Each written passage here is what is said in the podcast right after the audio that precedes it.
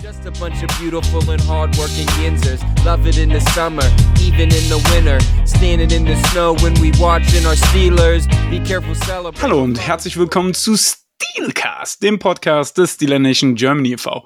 Mein Name ist Sascha, ich bin auch heute wieder euer Moderator und wie ihr das schon gewohnt seid, habe ich den Sascha mitgebracht. Hallo Sascha. Hallo Sascha. warum, äh, warum bist du so froh? Was ist los? Ich bin eher ein bisschen aufgeregt, wie dass ich froh bin. Ja, froh bin ich auch, aber ich bin ein bisschen aufgeregt. Äh, warum? Warum? Was ist denn los? Sag Ah, es ich- uns. Ich glaube, wir haben heute eine spezielle Folge. Wir werden auch gleich wieder äh, aus unserer Sicht leider die Sprache ändern müssen, weil man, Ja. man tut sich da immer ein bisschen schwer, Gerade am man Anfang, gestehen. ja. Aber ich freue mich jetzt unheimlich auf unseren Gast. Denn wir haben es euch ja mit Folge 100 schon angekündigt, dass wir noch eine spezielle Folge für euch haben. Und ähm, bevor wir ins Englische wechseln, möchten wir sie euch kurz vorstellen. Es ist die Mutter von Cameron Hayward und Connor Hayward, Charlotte Hayward Weasley.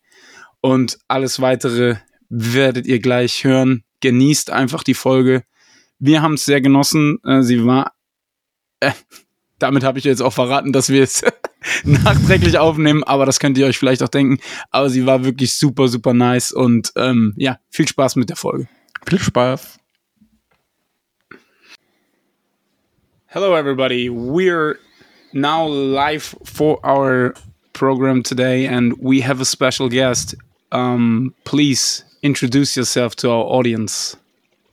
Hello, my name is Charlotte Hayward Wesley, and I am the mother of Cameron Heyward and Connor Heyward, two players of the Pittsburgh Steelers. And I also have my son Corey Heyward, and Megan Henderson is my daughter um, as well. Nice. So, um, thank you for being our guest, first of all.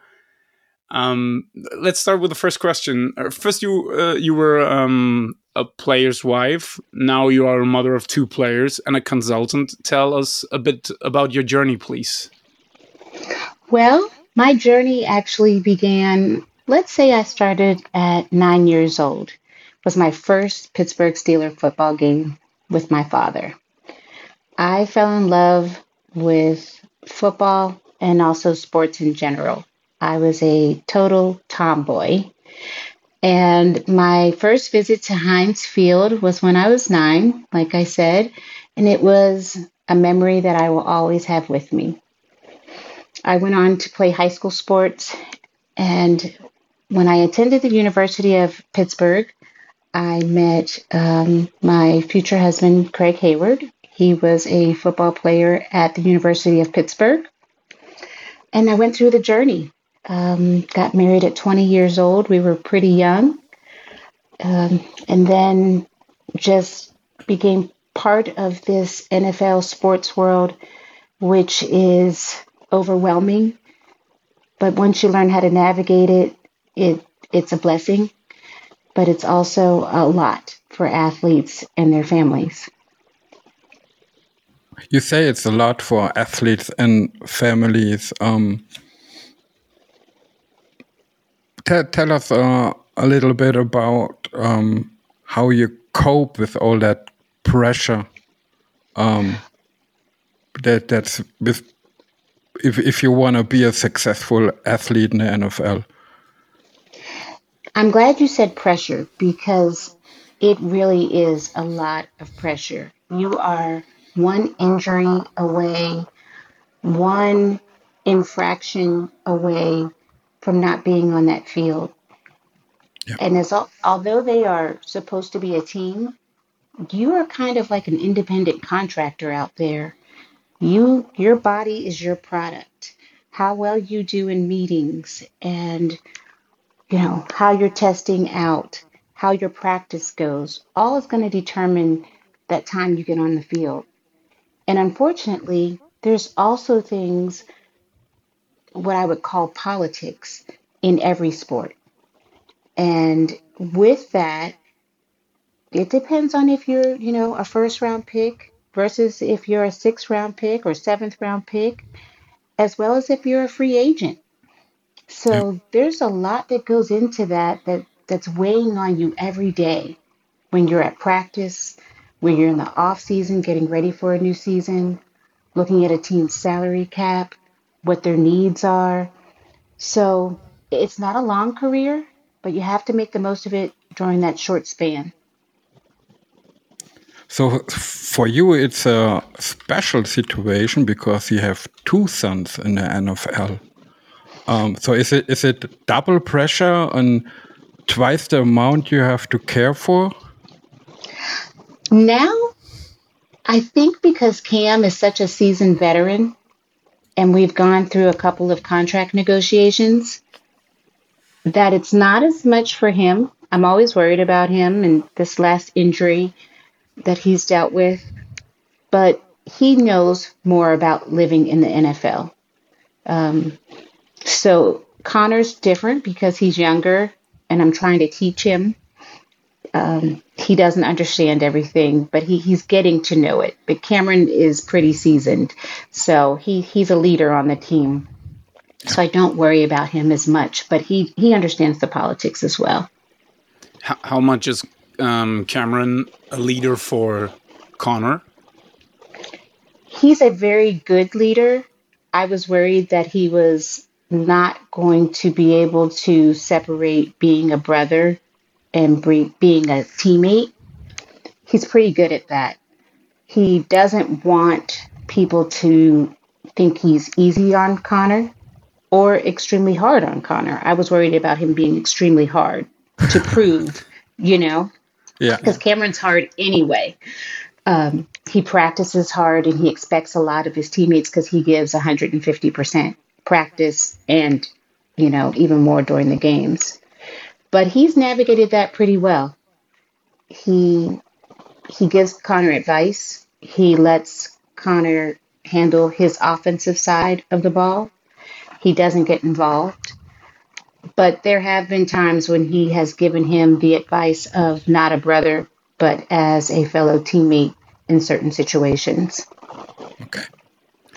So, we talked about Connor and we talked about Cameron, obviously. So, how was it for you on their drafts? Was it different when Connor got drafted by the Steelers than than um, when it was with Cameron, or just take us through that emotions that are running through your mind and stuff like that in these situations?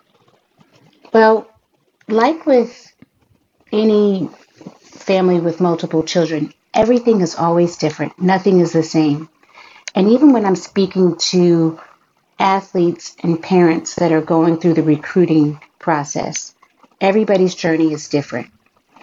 And when you can understand that, then you can respect the process. So with Cameron, he was a first round pick. But in that draft, there were so many defensive linemen. That was like the draft of the defensive linemen. And there were some Hall of Famers in that draft. He was coming towards the end of the first round, and he chose not to go to New York. He wanted to be at home. So we had the draft party at our house, and there was over 100 people here. and we knew he was going first round, or we thought, we hoped he was going first round, but it was getting close to the end there. And they couldn't reach us by phone because we were in the basement level of our home where the big party was, but the, the service wasn't going well. It was one of those uh, phone services I won't mention, but they're not in business anymore. so they finally reached his agent and we got the call. And the ESPN, ESPN was actually at our house. So the trucks were here, the big satellite trucks were outside. We had all these people, and we're getting to the end of the draft, and we're like, I'm like, oh my goodness, if he doesn't go first round, I feel so bad for him.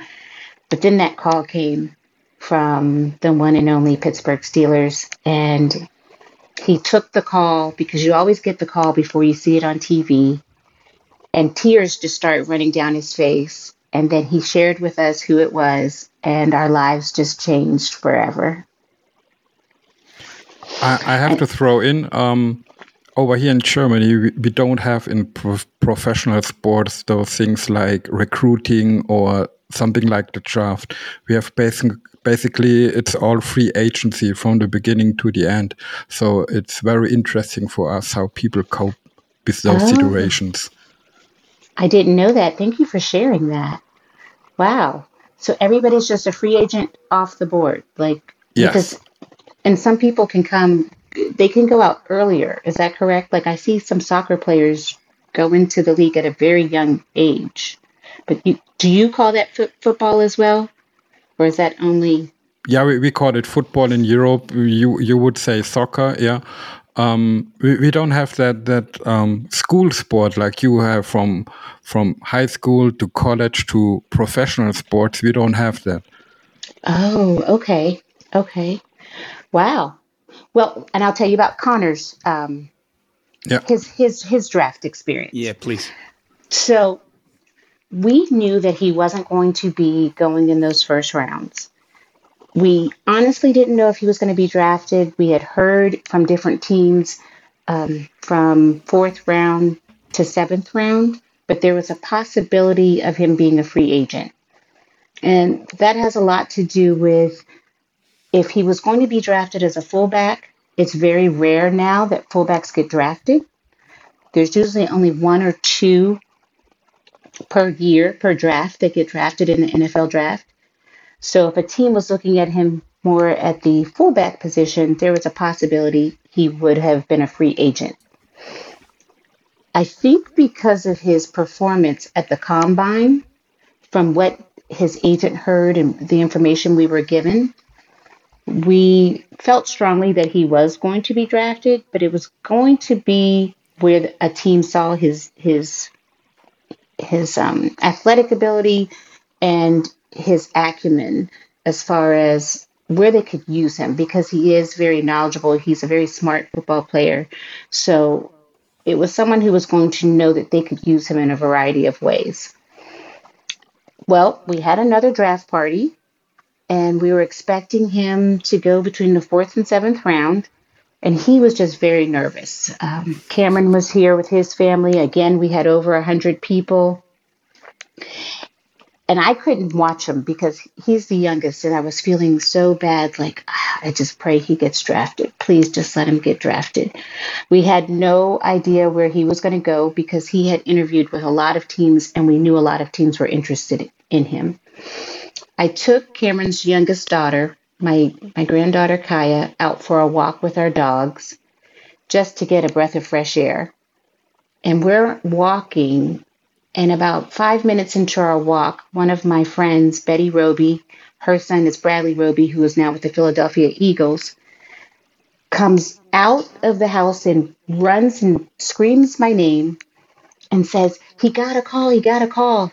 And I was like, Well, who is it? And she said, I don't know. So I like grabbed Kaya's hand and my dogs and we're running. And I think Kaya was like flying through the air and I'm like running back to the house and I see Connor on the phone and I see Cameron like walking behind him asking him, "Well, who is it? Who is it?" And Connor wouldn't tell him. And then when I got there, Connor told me and I started to cry and then Cameron had tears in his eyes and our family just couldn't believe. It was just it was amazing. It was amazing.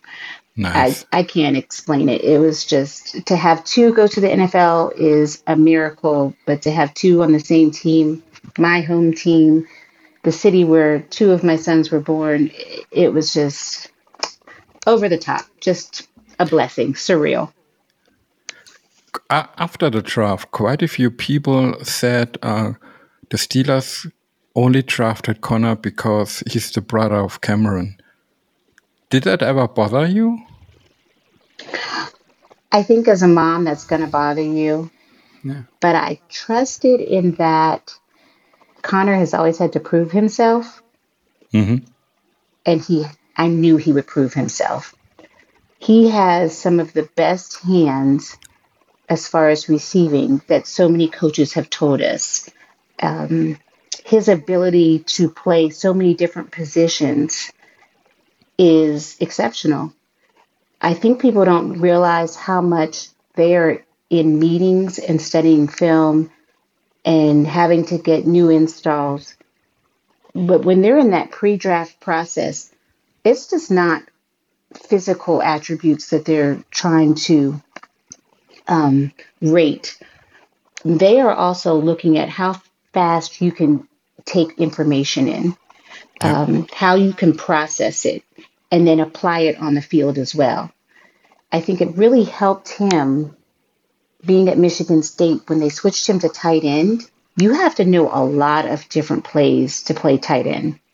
You have to know blocking schemes, you have to know catching, route, you know, there's so much that you have to know in that position. I think that really helped him showcase um, his football acumen and um, just just being ready. He's always ready. I can honestly say that. And he's proved a lot of doubters. I'm still sure there's Yeah. still people out there, but um, he just needs to keep doing what he's doing on the field. So um, we, we talked about um, that you you you are a wife of an um, NFL player. Um, Craig Heyward played for the Atlanta Falcons, and last year Connor caught that touchdown in Atlanta. What was going through your mind after he catched that ball in the end zone? Wow, that was an emotional moment. I don't really get that emotional. You're you're hitting all my soft spots today. Sorry. But, um, Sorry. that's okay. Um, it was emotional because not only was that his first NFL touchdown, that was the same place where he caught the winning touchdown against the University of Pittsburgh in the Peach Bowl at the state, same stadium. oh, okay. Okay. So Nice. That again was surreal. Like he just caught his first NFL touchdown where he caught his last collegiate touchdown in the same stadium in his hometown on the same day that his brother and he had gone to visit their dad's grave. It Yeah. was just, it was another amazing day. I, t- I totally believe.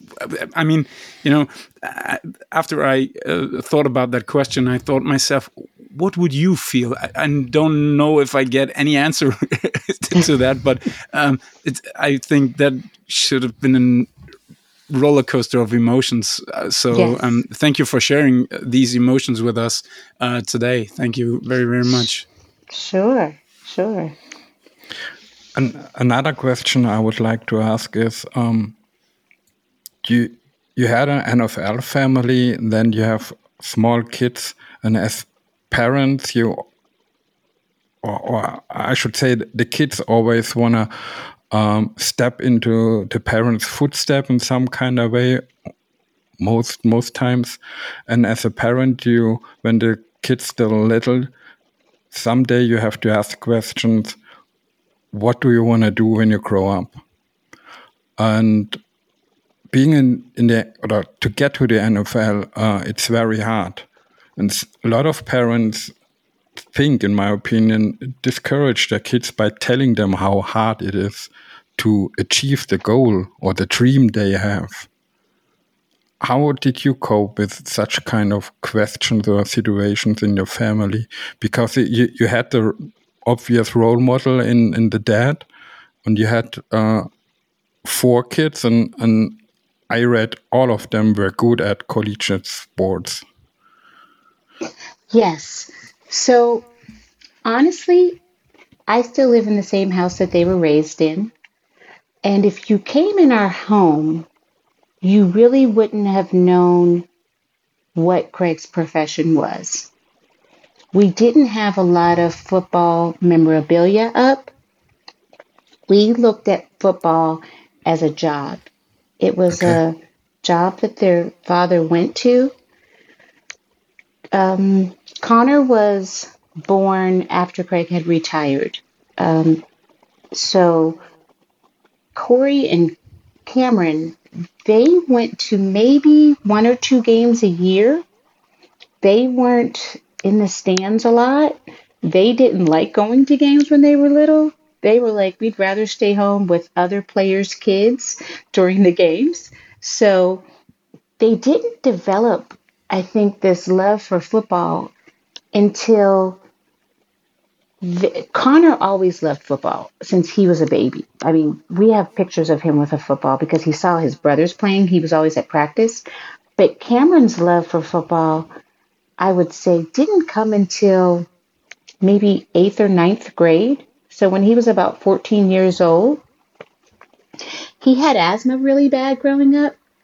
So he played sports, but he was just more of a fun loving kid who loved to draw. And we just kind of let him do whatever he wanted to do. So football came only because of a former NFL quarterback, Bobby Hebert, who played for the Atlanta Falcons. And he also played for the New Orleans Saints. Well, he was their father's quarterback, first with the New Orleans Saints and then here in Atlanta with the Falcons. And Bobby was an assistant coach for a youth football team. And he said, I'd love to have Cameron come out and play. So at first, Craig was like, No, I don't want him to play youth football. He was totally against it. And I said, Why? And he said, I, I just don't think they te- teach them the proper techniques. So Bobby convinced Craig that Cameron should come out and he would look over Cam, you know, as a player. They had a draft. And because Cameron was so big and kind of clumsy, he was like towards the end of the draft, and and Bobby got him. So he was playing on this team, and Craig would go to all the practices, and he had to really learn because he had no knowledge of football. And then he just blossomed into this really good player. By the time he was in, I'd say, at the end of the season of his eighth grade year, he was really good. And in ninth grade, I didn't let him play football in high school. And most people don't know that. He had uh, changed to a different school system. He was going to a private school. And I wanted him to really focus on academics. Mm-hmm. So I he went to a private school and I said he couldn't play football and he was okay with that and his dad was fine with that. And but the coaches at the high school weren't happy so they still tried to get him on the field. And Cameron called me from school and said, Mom, they gave me a locker and they put equipment in there and they want me to come to practice. And I said, I will be right there. And I showed up at the school and I said, Nope, he's not playing football his freshman year. So he didn't play football his freshman year. I let him play his sophomore year and he made all conference. And then his junior year, he came back to our local high school because his father got sick again. And it was there at Peachtree Ridge where he just kind of um, became a force of nature and played both sides of the ball. He was an offensive lineman and a defensive lineman. And the recruiting process started then. Okay.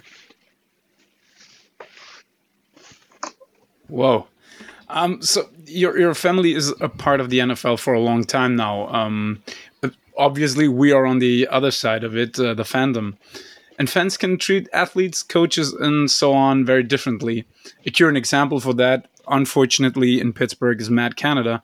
Fans asking him to get fired. Um, the question is: Have you ever experienced a situation with fans where you thought, "Oh no, this is too much"? I I think with social media now, it's it's a good thing, but it's also a very bad thing. There are a lot of athletes who take social media breaks or they just don't have social media because it can be pretty um, it can be pretty hard because there's a lot of people that just use the power of their fingers and they don't realize how much you can hurt someone. This is Yep. their job, but these people have families. They have children, they have wives. And even though everybody thinks that they're, you know, the Monday morning quarterback or the Monday morning coach, you you have to understand there's so much to it behind the scenes that we as fans we, we, we have to take a step back. It, it's really not healthy to attack people. Um, we wouldn't get I guess, attacked if you were a teacher publicly on social media by thousands of people. I guess it's part of the game because you're an athlete and you're playing a professional sport, but it adds a, an extra layer of pressure. And I think it affects so many athletes' mental health that fans don't understand um, everything that's involved. So I, I, really feel bad, even if I don't agree with uh, maybe what a certain player does or what a certain coach does, because I'm in the world of sports. I, I understand that it's not my place to say something publicly or to um, say, you know, chant something or or try to really personally attack an athlete or a coach. They're, they're regular people like everybody else. This is just their job, and we have to let the organization do what they have to do. True.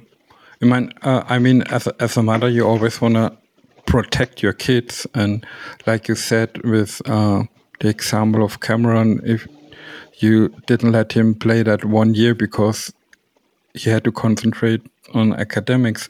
But like you said, with social media, I, I always feel you you can protect that uh, guy who is targeted by by bad bad stuff because um, you can't make the people stop doing this, and, and I think that's a very bad and hard thing to yeah to to to swallow. I have to say.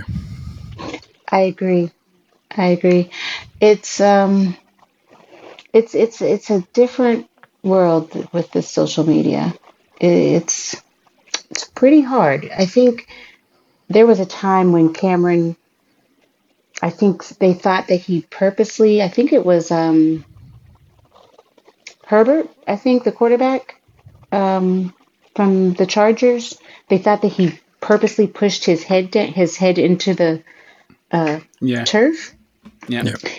And he didn't. And he even explained to me, he was like, Mom, I was getting up and my leg slipped, but his head happened to be right there. And he said, I even talked to him after the game. But what I saw on social media was, you know, people calling him such a dirty player. And if anybody knows Cameron, they know he is not a dirty player.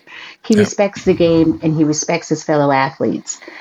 There was a reporter one time, I believe, with the Browns or the Bengals, but she said something I didn't like, and I actually responded back to her, which I normally don't do. But she tried to say that Cameron was a dirty player, and I I did respond back to her. That wasn't good because then Cameron said, "Mom, don't do that." I said, "Okay, I'm sorry, but I had to." So. Yeah totally understand. sometimes, I, I, mean, sometimes emotions boil over, right?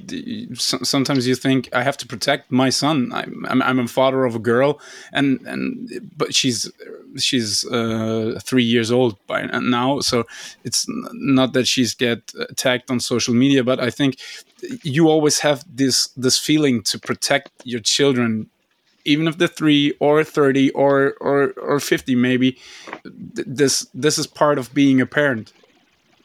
I agree. Totally. It's yeah. part of being a parent. You can't necessarily control it all the time. Yeah that's true. So we have one question and and maybe you want to uh, answer it. Do you still have dreams that you want to achieve and i want to to uh, add something on it. Do you have dreams for your children that they achieve something that you hope for? I think it's healthy for everyone to have dreams of some sort constantly. We don't ever stop evolving. I think i'm in a different chapter in my life now where my kids are all out of college. They've all graduated and they're in their careers some are playing professional sports, some are working nine to five jobs. Um, my daughter has uh, a great, she was a digital marketing major, so she has a special Instagram page and she's done so well with that that she's turned it into a business, which is a whole different level because I don't understand any of that. and my son, my other son, works for a large tool company and he's done well there. Everybody has their own thing, but I want them all to never stop dreaming. With sports, the ball always stops. So be prepared for when that happens, for what your next career is going to be. Yeah. And I think for myself, I'm still a mom. I'm always going to be a mother but now I can do something that I want to do. And over the years, I've helped a lot of parents with, you know, being recruited to college or the transition from college to pros. At this point, I want to do more of that. I spoke at the NFL owners meeting this year. I love that. That was great speaking in front of the owners and their families. I want to help rookies and their parents with the transition. I have done that with the Pittsburgh Steelers and gone in and talked to parents because it's a huge transition. I also want to do more speaking to rookies in general. And even with athletes who are going through something, I'm close to several athletes because of my kids' friends that are playing professional football, they're playing professional um, basketball. I'd like to develop something that's like a safety net for them. Okay. I do I do have private conversations with certain players because it's a lot of pressure that comes from your families, that comes from the general public that I'd like to help them navigate that world. I do try to give them tools because I don't want them to totally rely on their agents because there are good agents and there are bad agents. But they need to know how to be able to function after their sport ends and giving them certain life skill tools that the NFL has some great programs, but there are some just tiny things that I think some people take for granted that people were taught when they were growing up, life skills, but that some people weren't. So I, I like to make sure that these players know certain things, you know, that they can be self sufficient without an agent or um, when without the pressures of their family. So that's something that I really, and I'm doing my podcast now, so I love that. But um, so those are the, the things I'd like to do in the future. And um, yeah. So, sounds good. Uh, I, I like it when people use their experience to to help others in a positive way. I really like that. Thank you. Thank you. I've got some experience, the good, bad, and the ugly. yeah. I, I have one hope for Cameron, and I'm not just saying that because you are our guest today, but I really, really hope if he doesn't get a Lombardi, he will get a gold jacket. And I, oh. I mean that. I mean that with, with not just because I'm a fan of the Steelers, but because I see how he behaves, how he tears his heart out on the field, and I think he's so underrated. Underrated. Sometimes people don't don't get it that he's a special kind of a player, and I really hope he gets the jacket and gets the recognition he deserves. Thank you so much. I think, like you said, if he doesn't get the Lombardi, I think he has what it takes to get in the Hall of Fame, but they like you to have that Lombardi. He is very underrated. He's not flashy. He is a typical Pittsburgh Steeler where he's just a workhorse. And yep. when he got drafted, he said, I'm here with my, my lunch pail and I'm ready just to, to go to work and he has proven that. I I would love for him to get a Lombardi, but if it doesn't happen, then it would be a dream come true to see him with that yellow jacket on. That would thank nice. you for saying that. Yes, yeah. thank you. Yeah. So we have to thank you because uh, you took your time uh, for us to ask uh, not to ask to answer all our questions so maybe you you have a question for us i'm not sure maybe you want to know something about about us uh yes if you want yes. to ask something just just don't hesitate So tell me, how did each of you become Pittsburgh Steeler fans? But there, there, there's a long and that's a sh short story. um, I became a Steelers fan in the early 90s, 1990s. Um, and I, I played football on a semi-pro uh, level here in Germany, and I liked the combination of um, Rod Woodson and Bill Cowher with the Steelers. Mm. And Rod Woodson grew in a kind of idol for me. I wore number 26. I played cornerback. So um, a few years later, I even was able to to meet him and get to know his family. So um, that made me a Pittsburgh Steeler fan for life. Oh, I love it. Okay. Um, I was a soldier for the German army, and I went to Afghanistan in 2007. I met um, a lot of American soldiers, and they uh, talked about the game of football, again uh, uh, um, about the city of Pittsburgh, about this blue uh, collar chip mentality and stuff like that. And I got interested in that, and ever since I I fell in love with the team, with the city, and yeah, now we're doing podcasts about our favorite football team and talking to awesome uh, people like you. So that's uh, just for us a dream come true. Really, it is. yeah. That's great. So how many times have you been to Pittsburgh? For for me, it's uh, we we will be in in Pittsburgh next week. Yeah. So it will be the the eighth time for me. Wow. Yeah. Okay. and uh, it, it will be my third time. Uh, we're going uh, on Friday next next week, the Yeah, October next week twenty Friday. seventh. Yeah, we're going to to watch the uh, Jaguars game and the Titans game, and we'll be in the city. Great. Yeah. Great. Well, I would love to meet you guys in person. We are open to anything. Yeah. Really. Okay. We will make that happen. We will make that happen. I would love that. Yeah. So thank you very much, Charlotte. Um, it was really a pleasure, and um, yeah, thank you for taking the time. Yeah, and giving thank us this guys. insight on your on your family. You you told us stories we haven't Yeah. heard and didn't know about, and thank you so much. Thank you guys for having me. I appreciate it. And please keep spreading the uh, Pittsburgh Steeler love um, all throughout Germany and for doing what you do. And I look forward to meeting you in person. Thank you guys. Thank you. Thank you very much. Und da sind wir wieder zurück auf Deutsch. Und ähm, Sascha, möchtest du was sagen? Ah, ich bin einfach gerade überwältigt. Das, äh, es ist so eine nette Frau und kommt so sympathisch rüber und dass sie so offen über ihre Familie erzählt, hätte ich ehrlich gesagt nicht erwartet. Bin da sehr überrascht.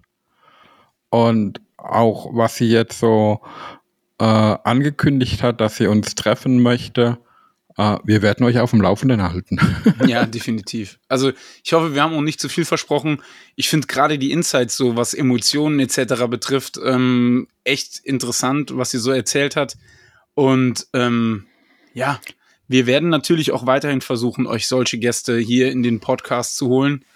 Ähm, ja, ich, es ist einfach krass. Also ich, es ist halt Wir hätten, wir hätten uns nie erträumt, wo wir den Podcast angefangen haben, Ja. dass wir solche, dass wir in der Lage sein werden, solche Gäste zu bekommen. Äh, es macht ja uns unheimlich Spaß, mit solchen Leuten zu reden und ich hoffe, euch macht es unheimlich Spaß, da zuzuhören. Gerne auch wieder Feedback darüber, äh, sowohl über Inhalt wie auch über die Art und Weise und ob wir weiterhin uns um solche Gäste, selbst wenn es halt auf Englisch sein muss, in diesen Fällen bemühen sollen. Also, ich bin gerade hin und weg. Ja. Und ich verweise auf unsere Social Media Präsenzen. Instagram, Steelcast-SNG. Der Instagram-Account von Steeler Nation e.V. ist auch vertreten mit ähm, SNG-EV. Kommt in den e.V., joint dem e.V., gebt da auch weiter Gas. Ähm, ich freue mich jedes Mal oder wir freuen uns jedes Mal, wenn jemand sagt, ich bin hier, weil so I won't get fined. Nee, Quatsch. Ich bin hier, weil, weil ich den Podcast höre. Vielen, vielen Dank dafür. Wir sind auch vertreten auf Twitter, Facebook, YouTube, pittsburghsteelers.de und Sascha möchte noch was sagen. Ja, und apropos Twitter, wo jetzt X heißt eigentlich oder X ja, oder wie stimmt. auch immer. Ja, genau. Äh, wenn ihr was Nettes zur Mutter von den Hayward-Brüdern sagen wollt, sie ist auch auf Twitter jetzt X äh, aktiv. Äh, vielleicht verlinken wir das auch in unserem Instagram, wenn es irgendwie möglich ist. Und lasst ihr gern viel Liebe aus Deutschland da. Absolut, ja.